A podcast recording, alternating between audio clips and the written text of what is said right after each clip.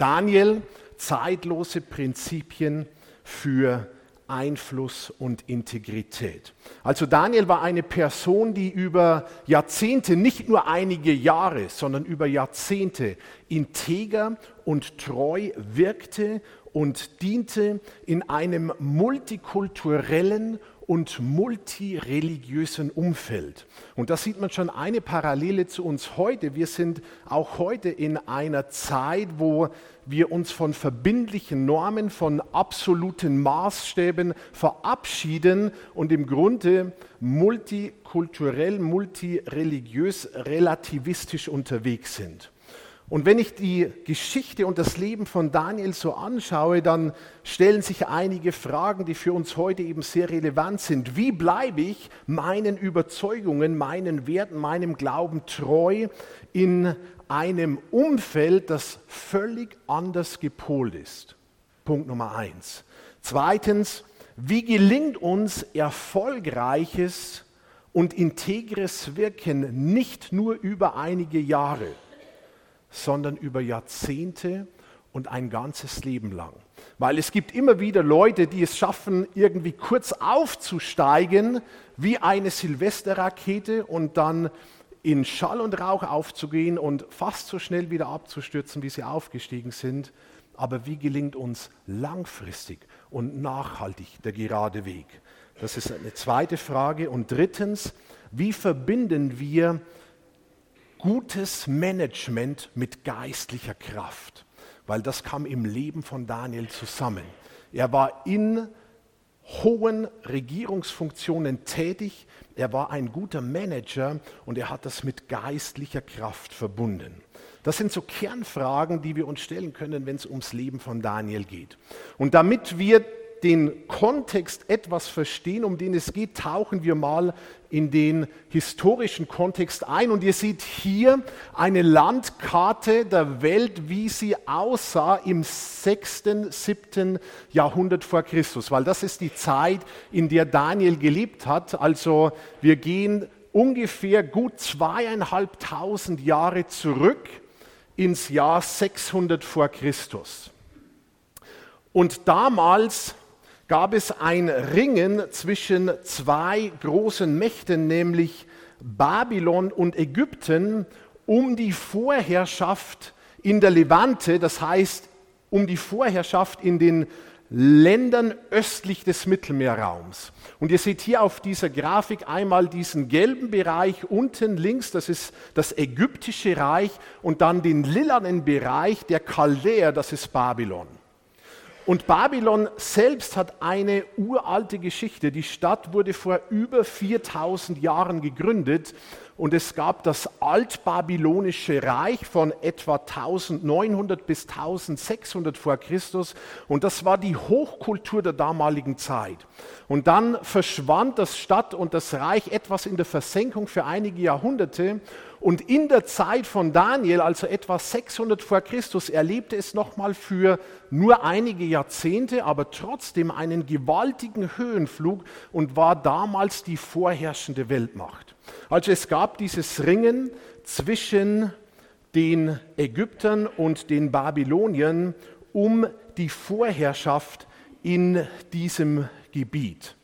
Und man sieht, wenn man auf die Karte schaut, Juda bzw. Palästina oder Israel an der Schnittstelle im Grunde zwischen diesen beiden Reichen. Also Juda war damals ein weltlich gesehen kleiner, unbedeutender Player auf der geopolitischen Landkarte, ein Spielball zwischen den Fronten der vorherrschenden Supermächte. Zu der Zeit war Israel selbst als Kernland schon ungefähr 300 Jahre geteilt. Wir erinnern uns, dass es da nach Salomo die Aufteilung in das Nordreich und in das Südreich gab. Das Nordreich unter dem Namen Israel und das Südreich unter dem Namen Juda mit Jerusalem als Hauptstadt. Also die, zu der Zeit, in der Daniel sich befindet, 600 vor Christus, war Israel schon 300 Jahre geteilt und das Nordreich wurde schon etwa 100 Jahre vorher, 720 vor Christus, von den Assyrern erobert und das Volk deportiert und existierte in dem Sinn nicht mehr. Und was übrig blieb, war Juda mit Jerusalem als Hotspot des Volkes Israel, des Volkes Gottes. Und die ganze Hoffnung, die ganze Identität, der ganze Stolz Israels war in Juda und in Jerusalem begründet. So, und jetzt dieses Ringen der Ägypter und Babylonier um diese Vorherrschaft. Und es gab etliche Auseinandersetzungen militärisch zwischen Ägypten und Babylon. Und das ging mal so und mal so aus. Im Jahr 605 siegten zunächst die Babylonier über das ägyptische Heer. Das ägyptische Heer war ausgezogen in einer Invasion gegen die Chaldäer, gegen Babylonien. Und der Heerführer der Babylonier war ein junger Mann mit Namen Nebukadnezar. Sein Vater Nabopolassar war zu der Zeit König Nebukadnezar führte diesen Feldzug erfolgreich gegen die Ägypter und in der Zeit des Feldzuges starb sein Vater zu Hause in Babylon. Und durch die militärischen Erfolge war es für Nebukadnezar dann relativ leicht, den Thron zu besteigen und er wurde zu Nebukadnezar den Zweiten, von dem wir im Buch Daniel lesen. 601, nur wenige Jahre später, siegten allerdings die Ägypter wieder über Babylon an der Grenze zu Ägypten. Und Juda mit Jerusalem als Hauptstadt bewegte sich zwischen diesen beiden Mächten. Und die Könige von Juda waren gezwungen, in diesem Spannungsfeld zwischen den Großmächten einmal sich politisch zu positionieren und zum anderen zu versuchen, möglichst die eigene politische Unabhängigkeit zu bewahren.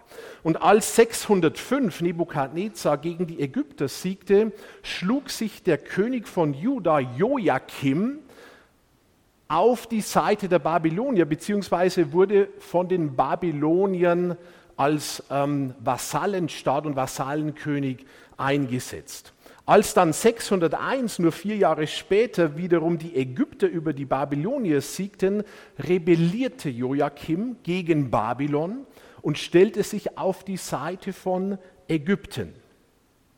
Als Reaktion darauf holte Nebukadnezar wenige Jahre später zum militärischen Gegenschlag aus und er zog im Jahr 598 nach Palästina und kam gegen Jerusalem.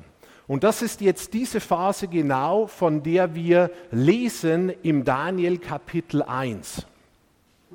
Und dort heißt es, dass Nebukadnezar gegen Jerusalem zog und der Herr Joachim und Juda in die Hand von Nebukadnezar gab. Für Nebukadnezar spielte Jerusalem und Juda eine strategisch wichtige Rolle, weil denken wir an dieses Spannungsfeld mit den Ägyptern wo lag Juda und wo lag Jerusalem? Es lag genau an der Schnittstelle dieser beiden Reiche, da wo Ägypten und Babylon aufeinander trafen. Und Nebukadnezar wusste, wenn ihm Jerusalem von der Fahne geht, dann ist das das Einfallstor für Ägypten wieder in Palästina und in der Levante politisch Einfluss zu nehmen. Und dem musste er entgegentreten und deshalb dieser Feldzug im Jahr 598 vor Christus gegen Jerusalem, wo er dann die Stadt belagert und einnimmt. Und wahrscheinlich hat er die Stadt nicht militärisch eingenommen in einer Schlacht, sondern der König von Juda hat damals höchstwahrscheinlich kapituliert. Das war zu der Zeit nicht mehr Joachim, der noch die Revolte gegen Babylon ausgelöst hat, sondern Joachim, sein Sohn. Weil Joachim in der Zwischenzeit während der Belagerung durch die Babylonier starb bzw. umgebracht wurde. Und so nimmt Nebukadnezar Jerusalem und Juda wieder ein unter König Joachim, den er dann als 18-jährigen Jungkönig gefangen nach Babylon wegführt. Und an der Stelle von Joachim setzt er einen anderen König ein in Juda, Jerusalem, nämlich Sedekia. Und Sedekia wiederum war dann König von 597 bis 587, also zehn Jahre. Und in der Zwischenzeit passierte es erneut, dass Teile des babylonischen Heeres gegen Nebukadnezar aufstanden und revoltierten. Und das wiederum brachte Zedekia dazu, wieder sich gegen Babylon zu stellen und auf die Seite der Ägypter sich zu schlagen. Weil etwa gleichzeitig in Ägypten ein neuer Herrscher an die Macht kam, nämlich Psametich II. und der sein Heer und seine Flotte massiv ausbaute, um gegen die Babylonier wieder bestehen zu können. Also Sedekia rebellierte gegen Babylon und stellte sich auf die Seite von Ägypten, was wiederum dazu führte, dass Nebukadnezar ein zweites Mal, nämlich 587 vor Christus, nach Palästina zieht, Jerusalem belagert, erobert und letztendlich komplett zerstört. Und Zedekia musste dann mit ansehen, wie seine eigenen Söhne vor seinen Augen massakriert wurden. Er wurde dann geblendet, also ihm wurden die Augen ausgestochen und er wurde nach Babylon ins in die Gefangenschaft geführt, wo er dann einige Jahre später starb. Und mit ihm wurden wieder größere Teile der Bevölkerung weggeführt ins Exil nach Babylon. Also das ist etwa der historische Kontext, in dem sich die Geschichte bewegt. Und ich finde es total spannend, da einzutauchen, weil man nochmal etwas mehr die Rahmenbedingungen feststellen kann, die sich jetzt rein aus der biblischen Lektüre nicht ganz so ergeben. Und ich habe vorhin gesagt, New Year, same me. Wenn man etwas den Kontext anschaut, wird klar, die Treiber, die Beweggründe, die waren damals nicht anders wie heute. Es ging um Macht, es ging um Einfluss, es ging um politische ähm, Einflussbereiche, es ging um Ressourcen, um Geld. Das Jahr ist neu, ich bin der gleiche. Die technischen Mittel verändern sich, aber das Herz des Menschen ist still the same. So, und das bedeutet, die Geschichte von Daniel ist hochrelevant für uns. So, jetzt wurden damals, wir wissen dass Teile der Bevölkerung nach Babylon deportiert. Das hatte Israel nicht exklusiv oder Juda, dass es ihnen so ging, sondern das war in der Zeit eine völlig gängige Praxis. Wenn ein Volk oder ein König ein anderes Volk eroberte, wurden Teile der Bevölkerung weggeführt. Warum wurde das gemacht? Das hatte vor allem zwei Gründe. Einmal ging es um einen Brain Drain. Es ging darum, die besten Köpfe des Landes in meinen eigenen Dienst zu stellen. Wer wurde deshalb vor allem weggeführt? Welcher Teil der Gesellschaft? Die Elite wurde weggeführt, also die hohen Beamten, militärische Führer, Wissenschaftler, Künstler, auch Handwerker, die ihr Handwerk beherrschten. An denen war zuerst Interesse, weil die konnte ich in meinen Dienst stellen als König und dann hatte ich den Nutzen aus dieser Brain- und Manpower. Das war Grund Nummer eins. Grund Nummer zwei war Assimilation. Also die Leute wurden weggeführt, um sie an die eigene Kultur, an das eigene Glaubenssystem, an das eigene Wertegerüst anzupassen. Und damit wurde auch Herrschaft ausgebaut. Und so ging es auch den Hebräern. Sie wurden weggeführt nach Babylon und diese Wegführung war keine einmalige Sache, sondern das passierte in mehreren Wellen. Mindestens drei Wellen sind historisch bekannt. Und man schätzt das von der damaligen Einwohnerzahl von Juda und Jerusalem. Und das waren etwa 80.000 Menschen, die damals in Juda und in Jerusalem lebten, dass etwa 20.000 weggeführt wurden. Also zahlenmäßig ein Viertel aber vor allem die Elite, das heißt im Grunde der Kern des Volkes, wurde weggenommen und nach Babylon ins Exil geführt. Und das bringt uns zum zweiten Punkt, wohin ging es ins Exil? Nach Babylon. Und Babylon war, wenn wir das nächste Bild anschauen, das ist eine Rekonstruktion Babylons aus dieser Zeit 600 vor Christus, damals im Grunde die Megacity der Welt. Babylon hatte zu der Zeit etwa 200.000 Einwohner und war die größte Stadt der damaligen Welt. Es bestand aus gewaltigen Bauwerken. Es gab mehrstöckige Hochhäuser, die berühmten hängenden Gärten von Babylon, eins der sieben Weltwunder der Antike. Und man sieht das auch in dieser Rekonstruktion, einen gewaltigen Turm in der Stadt, von dem es im Alten Testament in Genesis heißt, seine Spitze sollte bis an den Himmel reichen. Das war Babylon. Es war das kulturelle, das wirtschaftliche, das militärische Zentrum der damaligen Welt. Es war die Superstadt, die Megacity. Und ich habe am Anfang erwähnt, Babylon hat eine Geschichte von über 4000 Jahren, war also damals schon 1500 Jahre alt. Denkt mal an Städte, die heute überhaupt so alt sind, ganz wenige. Babylon war damals schon etwa 1500 Jahre alt und es war ein Schmelztiegel verschiedener Völker, weil es an einer exponierten Lage lag, die für den Handel sehr wichtig war. Deswegen kamen dort verschiedene ethnische Gruppen zusammen. Es war ein Schmelztiegel verschiedener Völker, Sumerer, Akkader, Amoriter, Chaldäer, Aramäer, Kassiten, Elama, all das waren Volksgruppen, die sich dort im Lauf der Jahrhunderte niederließen. Also dieses Bild von der Sprachenvielfalt Babylons in der Bibel stimmt tatsächlich weil all diese Kulturen dort zusammenkamen. To make a long story short, Babylon war die größte und die bunteste Stadt der damaligen Welt.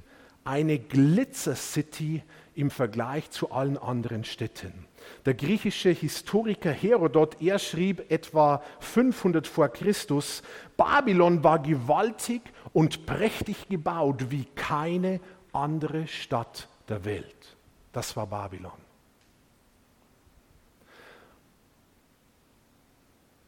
Und jetzt stellen wir uns mal das Bild vor.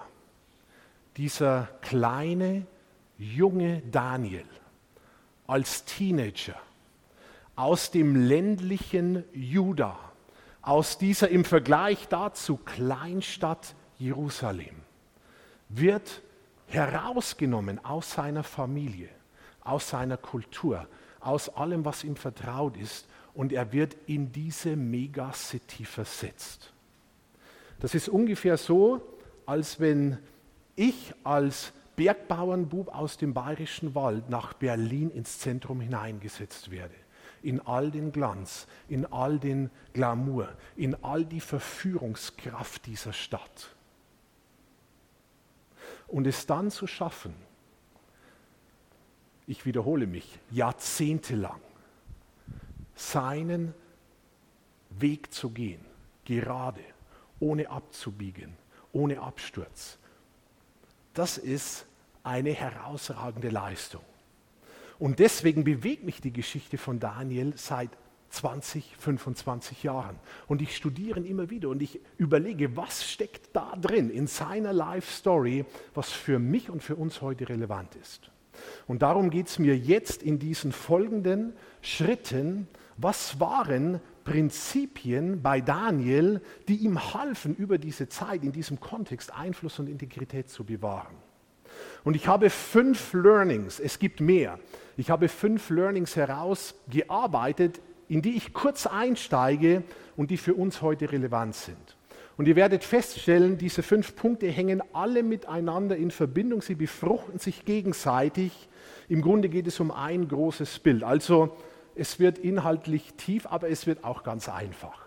Starten wir mal mit Learning Nummer 1. Learning Nummer 1. Trainieren statt versuchen. Im Grunde ist die Geschichte Daniels, wie jede Geschichte von uns, vergleichbar mit einem Eisberg. Was ist die Natur eines Eisbergs? Beim Eisberg gilt wie in unserem Leben und überall die sogenannte Pareto-Regel 80-20. Ein kleiner Teil ist sichtbar, ein großer Teil ist unsichtbar. Also eine kleine Spitze ragt oben aus dem Wasser heraus. Das ist, was du siehst, was du wahrnimmst. Der größere Teil, der viel größere Teil ist verborgen unter der Wasseroberfläche. Der Punkt ist nur der, das, was unter der Oberfläche verborgen ist, ist Voraussetzung für das, was oben rausschaut. Also hätte der Eisberg die 80 Prozent unter Wasser nicht, würde oben nichts rausschauen, keine 20 Prozent, okay? Die Spitze, die du siehst, will jeder. Der große Teil, der verborgen ist unter der Oberfläche, den will längst nicht mehr jeder. Ein paar Beispiele gefällig. Denken wir an den Sport, an den Fußball. Fußball spielen wie Musiala will jeder. Das ist die Spitze des Eisbergs, die du siehst. Die Monate und Jahre und das ganze Leben lang trainieren, trainieren, trainieren, das will nicht mehr jeder. Das ist aber der Teil unter der Oberfläche, der notwendig ist, dass die Spitze oben raussieht. Wir haben in Bleibach ein berühmtes Konzerthaus und da sind wir hin und wieder mal schon drin gewesen und da treten Virtuosen am Klavier und an der Geige auf aus der ganzen Welt und wenn du das siehst und dort sitzt und das hörst, das gefällt jedem. Was man nicht sieht, sind die Stunden und Tage und Wochen und Monate und Jahre des Übens, Übens, Übens, der Eisberg unter der Oberfläche. Learning Nummer eins aus dem Leben von Daniel, trainieren statt versuchen. Trainieren statt versuchen. Was heißt das jetzt übertragen für uns? Beziehungsweise, was sind die Spitzen, die man sieht im Leben von Daniel? Da fallen mir einige ein. Eine Spitze im Leben von Daniel ist die Deutung des Traumes bei Nebukadnezar. Dieses Standbild, vielleicht denkt, erinnert ihr euch dran, werden wir im nächsten Teil in vier Wochen darauf eingehen. Eine weitere Spitze im Leben von Daniel ist die Auslegung der Wandschrift bei Belsazar. Eine andere Spitze im Leben von Daniel ist die Löwengrube, in der er auf wunderbare Weise überlebt. Und wir lesen die Geschichte von Daniel und diese Spitzen kommen uns entgegen und wir denken, wow, so will ich auch sein. Aber wisst ihr was? Das ist nur die Spitze des Eisbergs. Und hinter dieser Spitze oder unter dieser Spitze schwimmt der eigentliche Berg, der die Spitze erst möglich macht. Gebet, Ausdauer, harte Arbeit, Glauben, Übung, Gemeinschaft, all das gehört dazu. Und wir müssen eines verstehen. Wir müssen eines verstehen, dass unser Leben vor allem Training bedeutet. Training statt Versuchen. Was bedeutet Versuchen? Versuchen bedeutet, ich strenge mich an in dem Moment, wo es drauf ankommt und hoffe dann, dass ich das Ziel erreiche. Also nehmen wir ein Beispiel, 10 oder 20 Kilometer Lauf. Du bist nie gelaufen, bist nicht sportlich und dann kommt der Challenge 20 Kilometer Lauf und dann wäre der Versuch zu sagen, okay, wenn der 20 Kilometer Lauf stattfindet, dann versuche ich es einfach und hoffe, das Ziel zu erreichen. Was wird das Ergebnis sein? Nach kurzer Zeit liegst du erledigt im Straßenrand und du wirst das 20 Kilometer Ziel nie erreichen, weil Versuchen alleine nicht reicht. Was bedeutet Training? Training bedeutet, irgendwann in der Zukunft kommt ein 20 Kilometer Lauf. Und ich beginne jetzt, mich darauf vorzubereiten. Ich erstelle einen Trainingsplan. Ich steige ein ins tägliche Praktizieren. Warum? Damit ich dann, wenn der Tag kommt, fit genug bin, um das Ziel zu erreichen. Das ist der Unterschied. Und denk mal dran, in unserem Leben, wie oft uns das passiert und wie oft wir das dann auch hören, ich hoffe, dass es gut geht.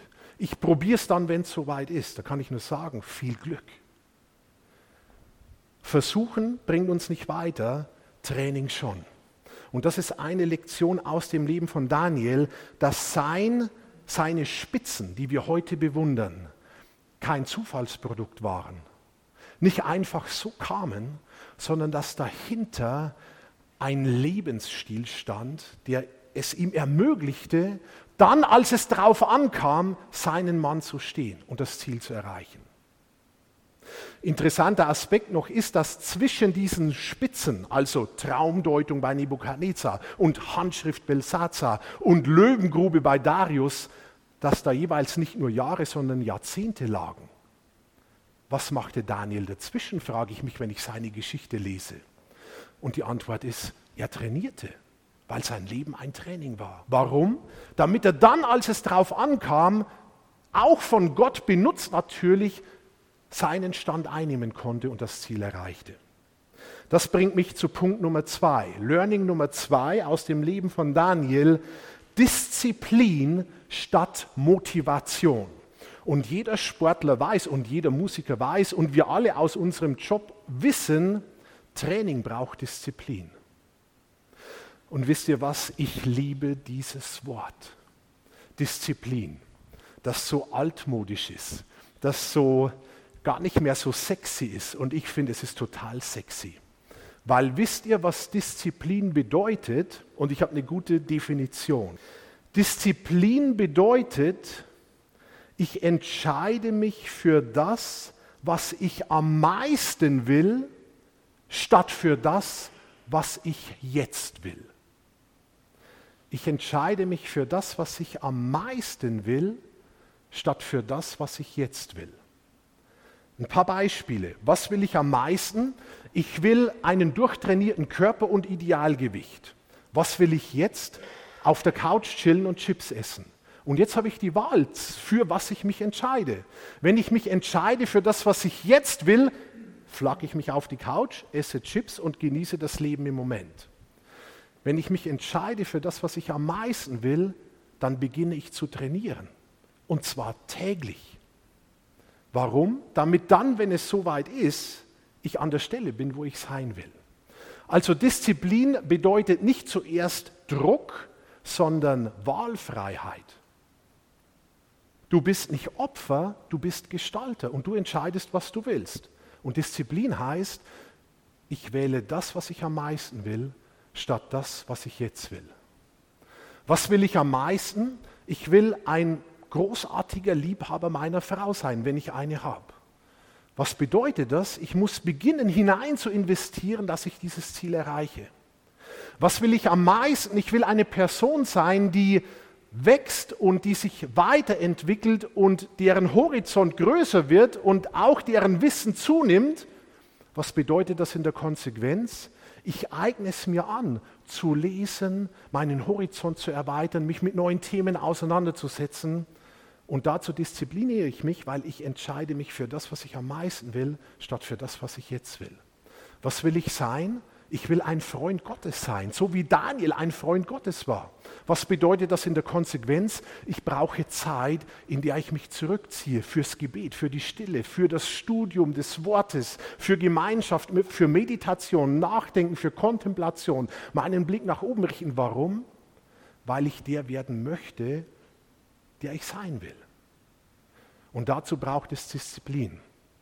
Und hier sieht man an dieser Grafik den Unterschied zwischen Motivation und Disziplin. Motivation pusht uns einen Moment und fällt dann ziemlich schnell ab und versandet. Disziplin bedeutet, ich bleibe permanent am Ball. Du musst also nicht motiviert sein, du musst nur diszipliniert sein.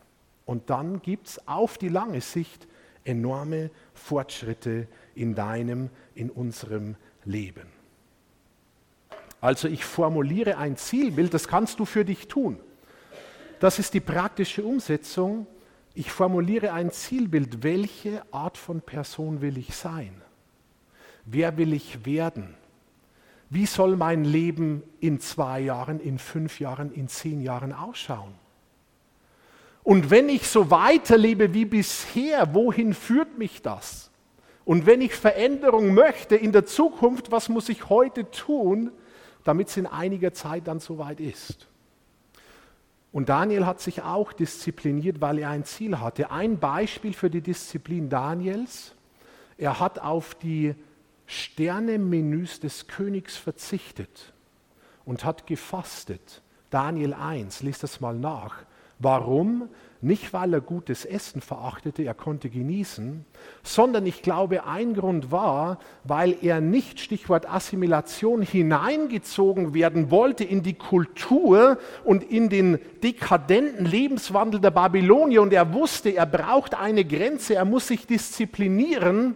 Und er hat lieber gefastet und Salat gegessen und Wasser getrunken, als am gewaltig von denen Tisch des Königs Platz zu nehmen, was er hätte tun können. Interessant ist, dass Daniel nicht der Einzige war, der weggeführt wurde. Da waren noch drei Freunde dabei, aber auch die vier waren nicht die einzigen, da waren noch viele hunderte, tausende andere dabei. Von wem lesen wir heute in der Bibel? Nicht von den Tausenden, sondern von den Vieren. Und an der Spitze davon Daniel. Und eines seiner Geheimnisse war, weil er trainiert hat und es nicht versucht und weil er diszipliniert war und nicht motiviert. Und das bringt mich zu Learning Nummer drei. Wichtiges statt Dringendes. Also was sollten wir trainieren und wozu sollten wir uns disziplinieren, vereinfacht und kurz gesagt, für das Wichtige in unserem Leben. Und wenn ihr auf diese Matrix schaut, diese XY-Achse, wichtig dringend, dann lassen sich im Grunde, ich schreibe darüber auch in äh, meinem neuen Buch, dann lässt sich alles, was du tust, in eines dieser vier Felder einordnen. Es ist entweder wichtig und dringend, Feld 1 rechts oben. Es ist entweder dringend rechts unten, aber nicht wichtig. Oder es ist links unten weder dringend noch wichtig, oder es ist links oben Feld 2 wichtig, aber nicht dringend. Was wären einige Beispiele? Was ist wichtig und dringend? Ich habe über dieses Thema so viel nachgedacht, über Jahre, und ich bin im Grunde nur auf drei Punkte gekommen, die in unserem Leben, egal ob das im Arbeitsbereich, Berufsumfeld oder im persönlichen Bereich der Fall ist, die in unserem Leben, beide sind wichtig und dringend. Erstens Projekte mit Deadlines, also irgendwelche wichtigen Projekte, an denen du arbeitest, deren Termin gekommen ist. Das ist wichtig und dringend. Zweitens jede Art von Krise, gesundheitlich, finanziell, beziehungstechnisch, Sinnkrise. Also jede Krise ist wichtig und dringend. Das habe ich zum Beispiel erlebt vor über oder fast zehn Jahren, als ich die Diagnose des Tumors in meinem Kopf erhielt. Da war ich gerade in der Vorbereitung einer Konferenz. Bis zum Anruf der Ärztin war die Konferenz wichtig. Als ich mit dieser gesundheitlichen Krise konfrontiert wurde, war was noch wichtig? Nicht mehr Hamburg, wo ich hinfahren sollte, sondern der Kopf und der Tumor und meine Gesundheit und meine Familie und die Frage, wie geht das ganze Ding für mich aus? Also jede Form von Krise und drittens im Arbeitsumfeld noch wäre es der Chef. Also egal, ob es wichtig ist oder nicht, dringend ist oder nicht, wenn der Chef kommt und was will, dann ist es wichtig und dringend. Das sind die drei Punkte, die da reingehören. Sonst habe ich noch nichts gefunden. Ergänzt mich und korrigiert mich, wenn euch noch was auffällt. Was ist dringend, aber nicht wichtig? Denkt mal über euer tägliches Leben nach. Im Grunde ein großer Teil dessen, wo wir unsere Zeit mit verbringen. Im Job sind das viele Meetings, das ganze Social-Media-Gedöns, drängt sich alles auf, ist bei Licht betrachtet gar nicht wichtig. Viele Telefonanrufe, selbst Gespräche machen den Anschein von Dringlichkeit, sind aber, wenn wir es genau anschauen, nicht wichtig. Nicht dringend und nicht wichtig sind alle möglichen Ablenkungsaktivitäten. Meine These ist, unsere Lebensqualität Unsere Wirksamkeit, das Maß an Erfüllung, das wir erleben, entscheidet sich in Feld 2 links oben. Wichtig, aber nicht dringend. Und jetzt müssten wir uns überlegen, was gehört da rein in dieses Feld? Was ist in unserem Leben wichtig, aber es drängt sich nicht auf? Ich gebe euch einige Beispiele. Nachdenken und Reflexion ist wichtig, aber nicht dringend sich mal zurückziehen, sich abkoppeln von all den Einflusskanälen, Stichwort Smartphone, ist wichtig, aber nicht dringend. Sport und Bewegung ist wichtig, aber nicht dringend. Auf meine körperlichen Ressourcen, auch auf die mentalen natürlich Rücksicht nehmen, wichtig, aber nicht dringend. Familie und Freunde wichtig, aber nicht dringend. Ich habe immer wieder mit Leuten zu tun, die beruflich sehr erfolgreich sind und wenn die dann 60 oder 70 sind, sagen die, wenn sie zurückschauen auf ihr Leben, sie würden alles wieder so machen, aber einen Punkt bereuen sie, dass sie ihre Kinder nicht haben groß werden sehen.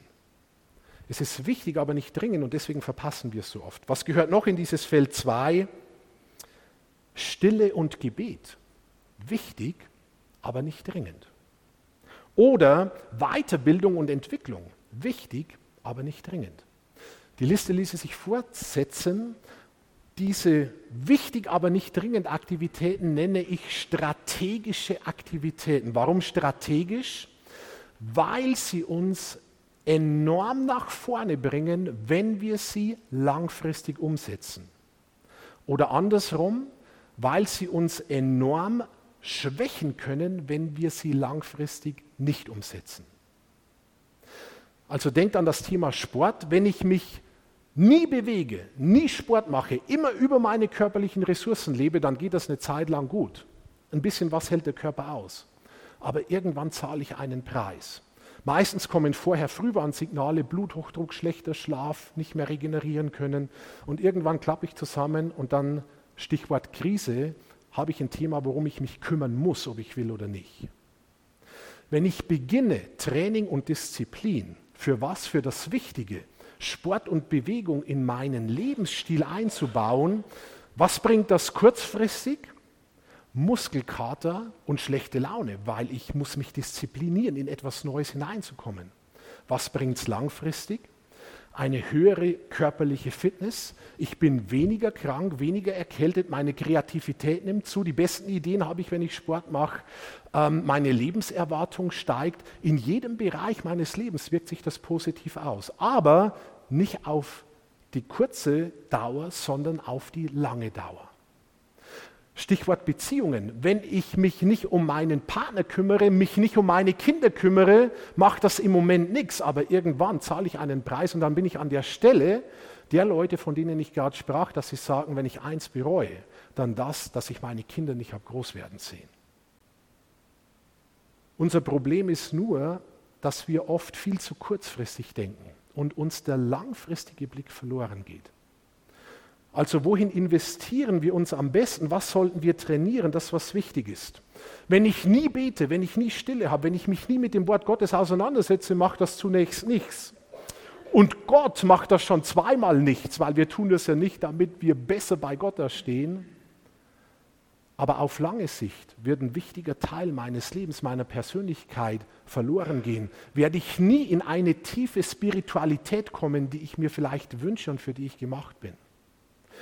Aber wenn ich beginne, mir ein paar Minuten täglich in mein Leben einzubauen, der Stille des Rückzugs, einen Vers aus der Bibel nehme, darüber nachdenke, dazu einen guten Kaffee trinke, am Morgen zum Beispiel, das in mich eindringen lasse, den Heiligen Geist bitte, dass er mich inspiriert und das ich über Tage und Wochen und Monate und Jahre mache, dann hat das definitiv einen Unterschied in meinem Leben.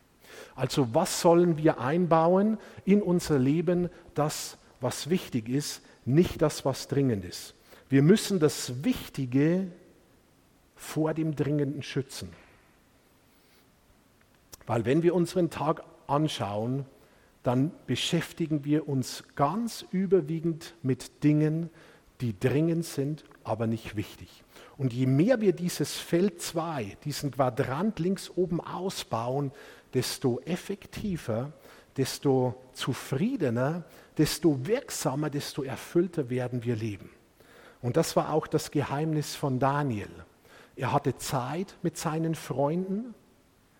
Immer dann, wenn es kritisch wurde, kamen die zusammen, beteten die, Gott gab Offenbarung, Erkenntnis, göttliche Lösungen. Das ist der zweite Teil, auf den kommen wir dann beim nächsten Mal. Aber es gibt auch einen ersten Teil, das, was wir beitragen müssen. Und Daniel hat sich ein wichtiges investiert. Er hatte Zeit mit seinen Freunden, er hatte Zeit für sich, er hatte Zeit mit Gott, er hat sich zurückgezogen, er hat sich weitergebildet und gelernt. In Daniel heißt es gleich im ersten Kapitel, dass die weggeführten Daniel und seine Freunde ausgebildet wurden in allen Künsten und in der Literatur und den Wissenschaften der Chaldäer. Daniel war nicht nur geistlich brillant, er war auch menschlich brillant und in dem Sinn irdisch brillant. Und ich finde immer, beides muss zusammen. Der Kopf im Himmel, die Füße auf der Erde. Wenn eines davon fehlt, wird es schief und komisch. Beides muss zusammen und beides kam bei Daniel zusammen. Wir kommen zum vierten und zum vorletzten Learning. Lebensstil statt Aktionismus. Also was trainieren wir? Das, was wichtig ist, dazu braucht es Disziplin. Und was ist das Ziel, dass wir das Wichtige, von dem ich gerade sprach, in unseren Lebensstil einbauen? Schaut euch mal diese Grafik an. Da steht, so wie du deinen Tag verbringst, verbringst du dein Leben. How you spend your days is how you spend your life. Das heißt, dein 24-Stunden-Tag auf der Mikroebene spiegelt nur wieder dein 70, 80 Jahre Leben auf der Makroebene. Wenn du also wissen willst, wie du dein Leben lebst, musst du nur anschauen, wie du deinen Tag lebst. Und dann gibt es manchmal Fälle, dass wir davon sprechen, dass uns etwas wichtig ist, aber es hat keinen Platz in unserem Tagesablauf. Und wisst ihr was? Das, was dir zwar wichtig ist, aber nicht in deinen Lebensstil integriert, das heißt in dein tägliches Leben eingebaut, das verpasst du. Und dann kann es dir so wichtig sein, wie du willst. Es wird in deinem Leben nicht den Platz haben, den es haben sollte, weil es nicht im täglichen Leben berücksichtigt wird. Deswegen ist das so wichtig, wir brauchen eine Veränderung unseres Lebensstils. Also wenn unser Leben das spiegelt, was wir täglich leben, dann geht eine Veränderung des Lebens nur über den Weg, dass wir unsere Gewohnheiten, unsere täglichen Gewohnheiten verändern. Was uns also weiterbringt, ist nicht kurzfristiger Aktionismus, Stichwort Neujahrsvorsätze, tolle Vorsätze, einige Monate später 90 Prozent von dem nicht mehr vorhanden. Warum? Weil das Training fehlt, die Disziplin fehlt das Wichtige fehlt und es nicht in den Lebensstil eingebaut wird. Das ist der Grund.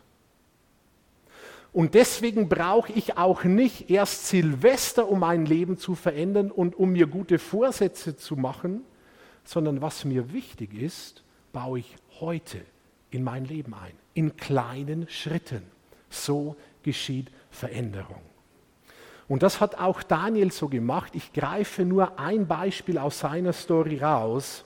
In Daniel Kapitel 6 lesen wir von der Geschichte, die dazu führte, dass Daniel letztendlich in der Löwengrube landete wir wissen, da gab es einige Leute in hohen Positionen, die neidisch auf ihn waren und die gingen dann zu König Darius und sagten, Darius, erlass einen Befehl, dass kein Mensch in deinem Reich eine Petition, ein Anliegen an irgendjemand richten darf, außer an dich als König. Und Darius erkennt nicht die Falle, die sie ihm stellen und er lässt sich darauf ein und er erlässt das Gesetz, dass niemand zu irgendjemand beten darf, außer zum König Darius selbst. Und dann heißt es da, und ich zitiere wörtlich, da ließ Darius den Erlass niederschreiben und das Verbot trat in Kraft. Und jetzt kommt's. Als Daniel davon erfuhr, ging er in sein Haus. Hier kniete er nieder, betete zu seinem Gott und dankte ihm, Achtung, wie er es auch sonst dreimal am Tag tat. Training nicht versuchen. Disziplin, nicht Motivation. Das Wichtige, nicht das Dringende. In den Lebensstil nicht darauf hoffen, dass es dann schon klappt. Genau das hat Daniel gemacht. Er kniete sich hin, wie er es auch sonst dreimal am Tag tat, weil sein Gebet Teil seines täglichen Lebens war. How you spend your days is how you spend your life. Im Grunde ist all das ein super, finde ich, ermutigender Ansatz für uns, weil er uns einen Schlüssel an die Hand gibt, Veränderung zu gestalten. Wir haben es in der Hand. Und jetzt zum letzten Punkt, Punkt Nummer 5, Learning Nummer 5. Wir brauchen Rhythmus statt Hektik. Wenn wir unser Leben analysieren, dann werden wir feststellen, dass wir in vielen Bereichen unseres Lebens getrieben sind. Unser Leben ist viel zu hektisch geworden. Wir sind permanent abgelenkt von allen möglichen dringenden, aber nicht wichtigen Dingen. Dallas Willard, einer der großen christlichen Denker und Lehrer, er sagte, Rastlosigkeit ist der größte Feind deines geistlichen Lebens. Pete Scassero, ein großer Denker, den ich auch sehr schätze, er hat, er hat ein tolles Buch geschrieben, ähm, die, Der emotional gesunde Leiter, also eines seiner vielen lesenswerten Bücher.